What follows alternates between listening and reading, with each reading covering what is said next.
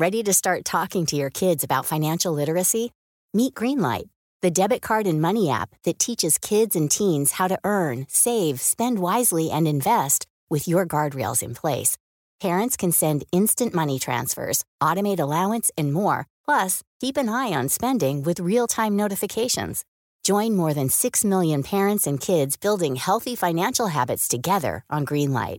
Get your first month free at greenlight.com slash ACAST. That's greenlight.com slash ACAST.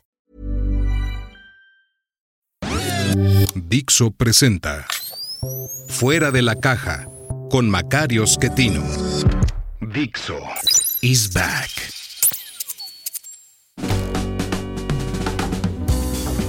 Bienvenidos.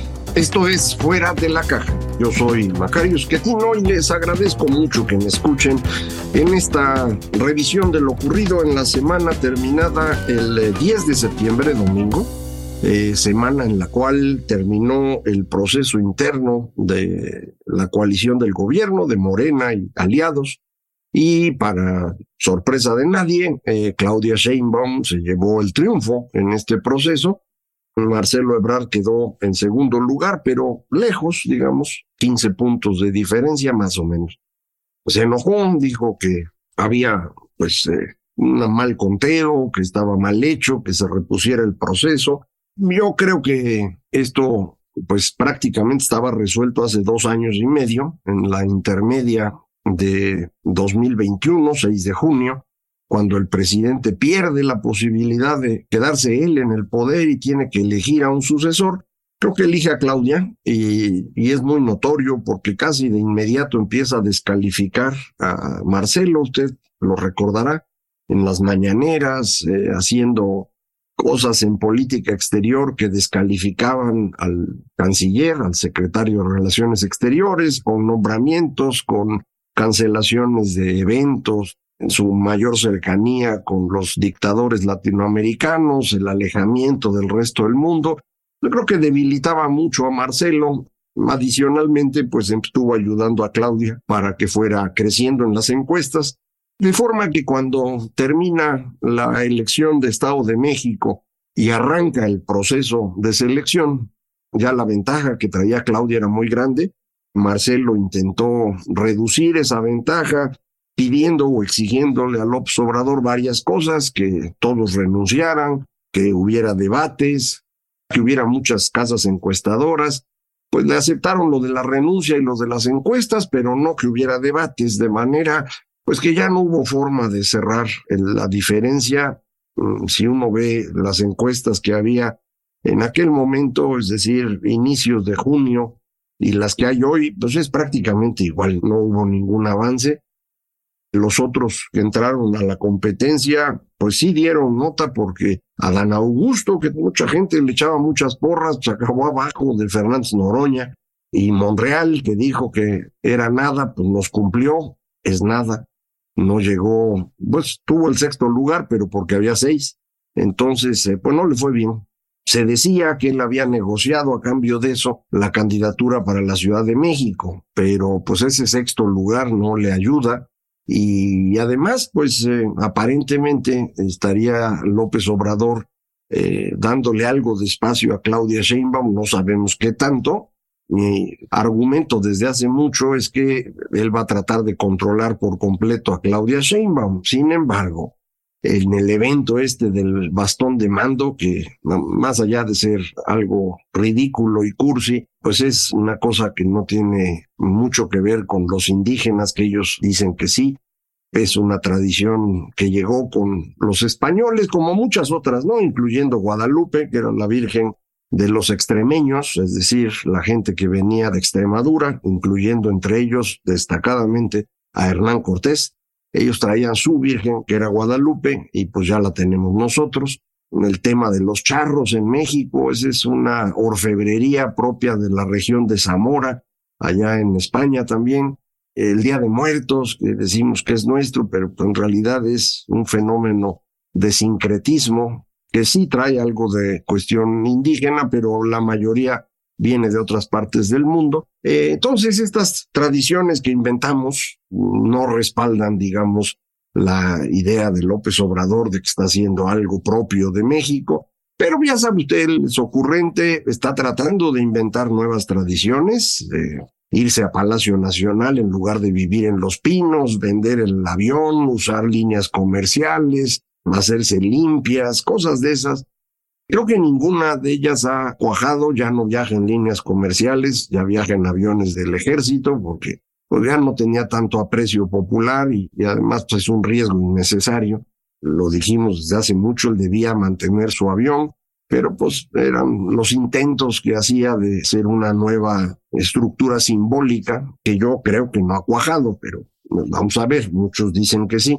Eh, entonces le dio el bastón de mando, pero además dijo que sí, que efectivamente a partir de ahí, pues eh, él ya no se va a meter y por lo tanto, quien va a decidir las candidaturas rumbo a 2024, en particular de las nueve entidades en donde va a haber elección, pero también de senadores y diputados y demás, sería Claudia. Si esto es cierto, pues entonces el espacio de Marcelo Ebrard como líder del Senado, pues estaría en duda. No se quieren Marcelo y Claudia. Y tal vez por eso el gran enojo de Marcelo y su argumento, su dicho de que ya no tienen lugar en Morena. Hoy mismo, yo estoy grabando para usted el lunes 11, va a dar un mensaje, no lo conozco obviamente, ya lo conocerá usted mañana y podremos ir corrigiendo lo que estamos platicando, pero ya no le veo yo espacio en Morena porque él mismo lo dijo. Yo pensaba que esa era su mejor estrategia, aguantar, no hacer berrinche, quedarse como potencial líder del Senado, guardar espacio a su equipo y esperar a ver si se lograba que ganara Xochitl y perdiera Claudia, en cuyo caso él quedaba como la gran figura de Morena, con la posibilidad de decir, ya ven, yo les dije, ella no era, debía haber sido yo, etcétera. Pero después del berrinche ya lo veo difícil. Entonces, pues lo único que le quedaría es moverse a algún otro lado ya no tiene la posibilidad de ser candidato independiente porque el periodo para registrarse ya pasó y no se registró. Le quedaría irse a otro partido y el otro partido que queda es Movimiento Ciudadano. Eh, el Partido Verde, que siempre podría ser una opción, está muy amarrado a, a Morena, no se va a pelear con López Obrador y Claudia por Marcelo, no tiene sentido. A lo mejor sí llega a separarse, pero será por otra razón fundamentalmente de puestos y recursos, ¿no? Pero no por defender a Marcelo, no tiene sentido. Entonces tendría que irse a Movimiento Ciudadano. Ahí adentro no es bienvenido. Sí lo es por Dante, sin duda, pero los de Movimiento Ciudadano de Jalisco no quieren continuar en donde están. Ellos creen que deben apoyar a Xochitl en la candidatura nacional y pues quieren tener su propio candidato en Jalisco y controlar este estado. Los de Nuevo León ya también salieron, los dos jóvenes, Colosio y Basabe, para decir que ellos tampoco están de acuerdo.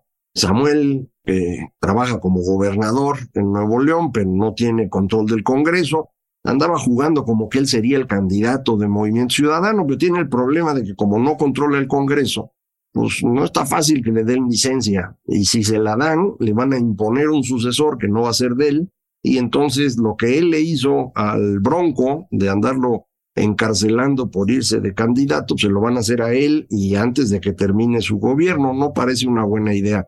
Eh, entonces, por eso me imagino Dante dice, no, pues que venga Marcelo y lo pongo aquí de candidato.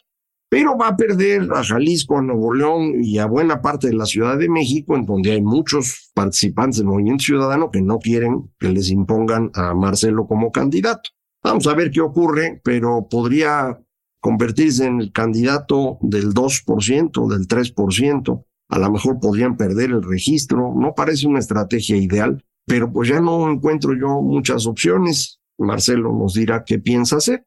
La razón por la que parece que sí le están dando espacio a Claudia fue el anuncio de Omar García Harfuch de que renunciaba a la Secretaría de Seguridad en la Ciudad de México para competir por la candidatura en esta ciudad. Es una noticia un poco sorpresiva porque implicaría que López Obrador le estaría dando respaldo que no le había dado antes, no lo quería. Harfush es el candidato de Claudia, no de López Obrador, eh, no es candidato de las fuerzas más eh, duras de Morena que estaban impulsando a Clara Brugada, ya no le cumplirían a Monreal, pero como es nada, pues a ver cómo se defiende. Y alguien había jugado con la idea de que Mario Delgado podría también competir. No sé cómo se van a acomodar, pero sí están duros los golpes allá adentro. Han estado jugando mucho con el nombre del mayordomo del conde Pátula, que si iba a ser el coordinador de Claudia, que si se iba de presidente de Morena. Hay quien me dice que él mismo es el que ha estado mandando estos rumores, porque de pronto pues se quedó sin nada. Era secretario de gobernación, hoy no tiene nada. Le están imponiendo ya al candidato en Tabasco, el señor May, que no es amigo suyo. entonces, pues también como que quedó descolocado él. Entonces, pues son varios los que en este momento pues estarían sufriendo por esta estructura nueva que estamos viendo en, los partidos, producto de que ya entramos en las campañas, pero ahora sí ya estamos en tiempo electoral. Dos horas ya tienen que cuidar porque cualquier cosa que parezca un acto anticipado, pues puede el INE estarlos corrigiendo y eventualmente pues podría castigarlos incluso con la pérdida de la candidatura. Entonces va a ser difícil esto el mismo Instituto Nacional Electoral trae problemas, se han hecho dos bloques ahí. El bloque de la presidenta, que es muy cercana a López Obrador, es minoritario, trae cinco votos. El otro grupo trae seis. Con eso, digamos, no les alcanza a los de seis para derrotar a los de cinco porque traen a la presidenta. Pero el conflicto está duro, no se pueden acomodar bien todavía.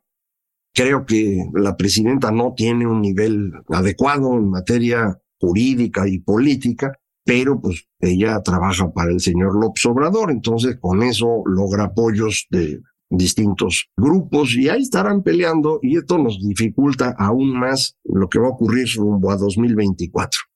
Ya tenemos más o menos amarrado esto y entonces vamos a empezar a ver las disputas en las entidades federativas que no van a ser leves. Entonces vamos a ver también ahí qué es lo que pasa y lo iremos platicando. Salió también el paquete económico para 2024. A mí me parece irresponsable, pero muchas personas que saben de esto piensan que está muy bien. Lo comenta, por ejemplo, mi amigo Enrique Quintana, dice, ya no hubo problema, no se nos desequilibra el asunto, y hay otros que ven lo mismo.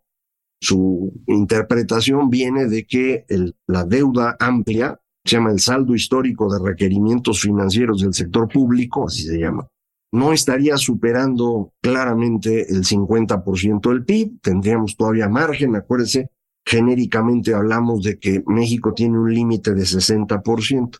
Entonces dicen, pues todavía falta, no va a pasar nada, entonces la vamos a librar. A mí me parece irresponsable porque están estimando un déficit para el próximo año Mm, ya cercano a seis puntos del PIB, o sea, más de dos billones de pesos que vamos a tener que contratar de deuda en un solo año, es mucho dinero. Es récord, obviamente, en pesos y centavos, pero eso es por la inflación, el dinero vale menos y demás.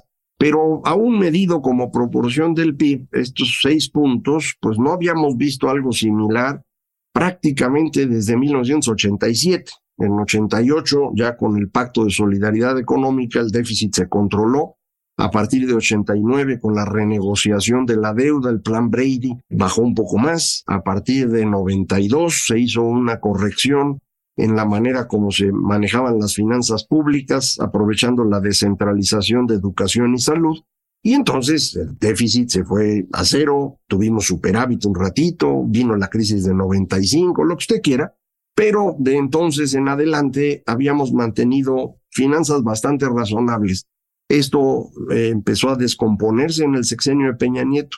Viendo que podía entrar en problemas, decidieron en ese gobierno controlar las finanzas para entregar cuentas razonables al que viniera después. Ese fue el gasolinazo.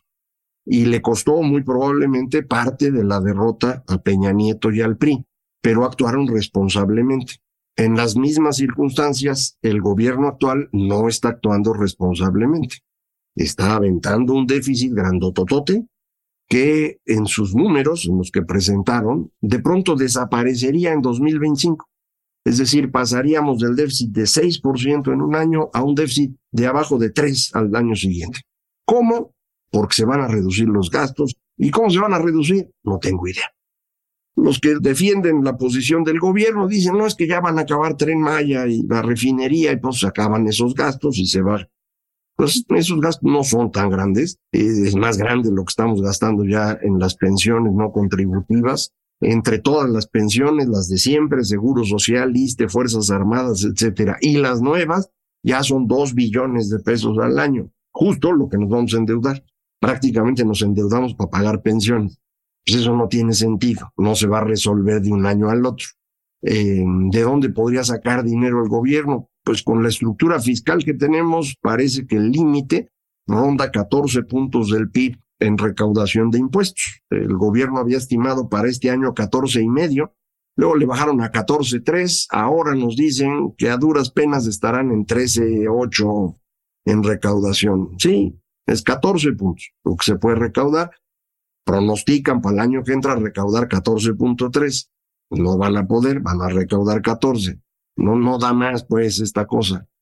Esos 14 puntos son muy buenos. Le suma usted tres puntos, exagerando, de las organizaciones que hay, Seguro Social, ISTE, Comisión Federal, los ingresos petroleros que haya, y con eso anda usted pegándole a 21 puntos del PIB, más menos, pero pues está usted gastando 26 ahorita, 27.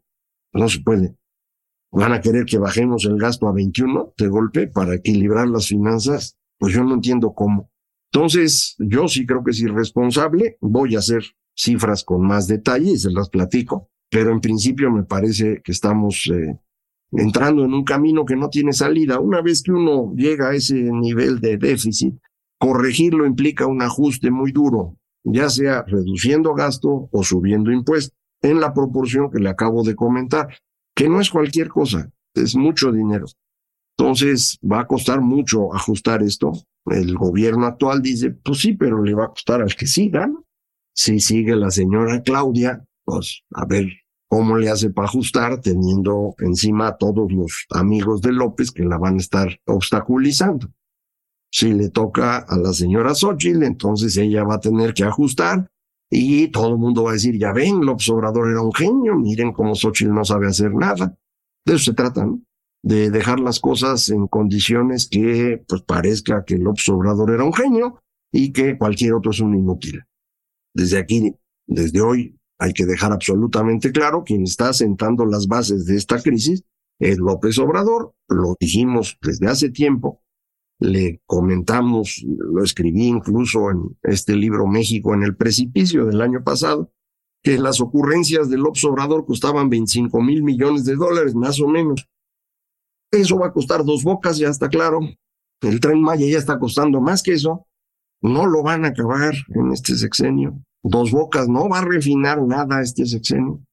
Y cuando refine la refinería y se mueva el ferrocarril, van a perder dinero, como lo está perdiendo el AIFA.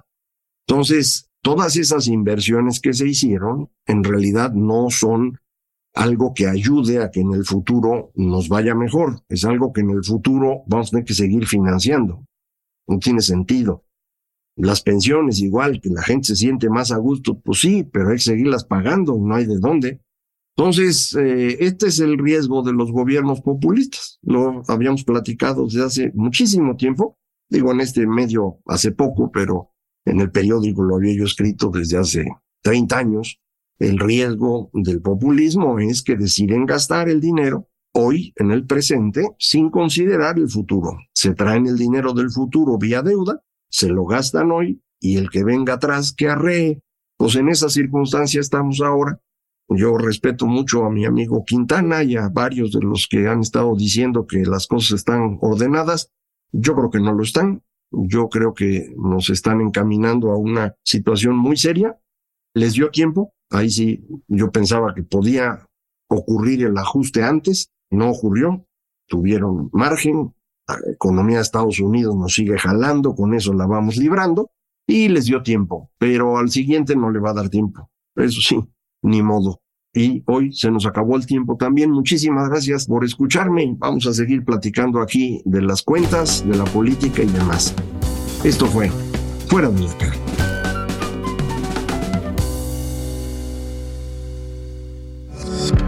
Dixo is back.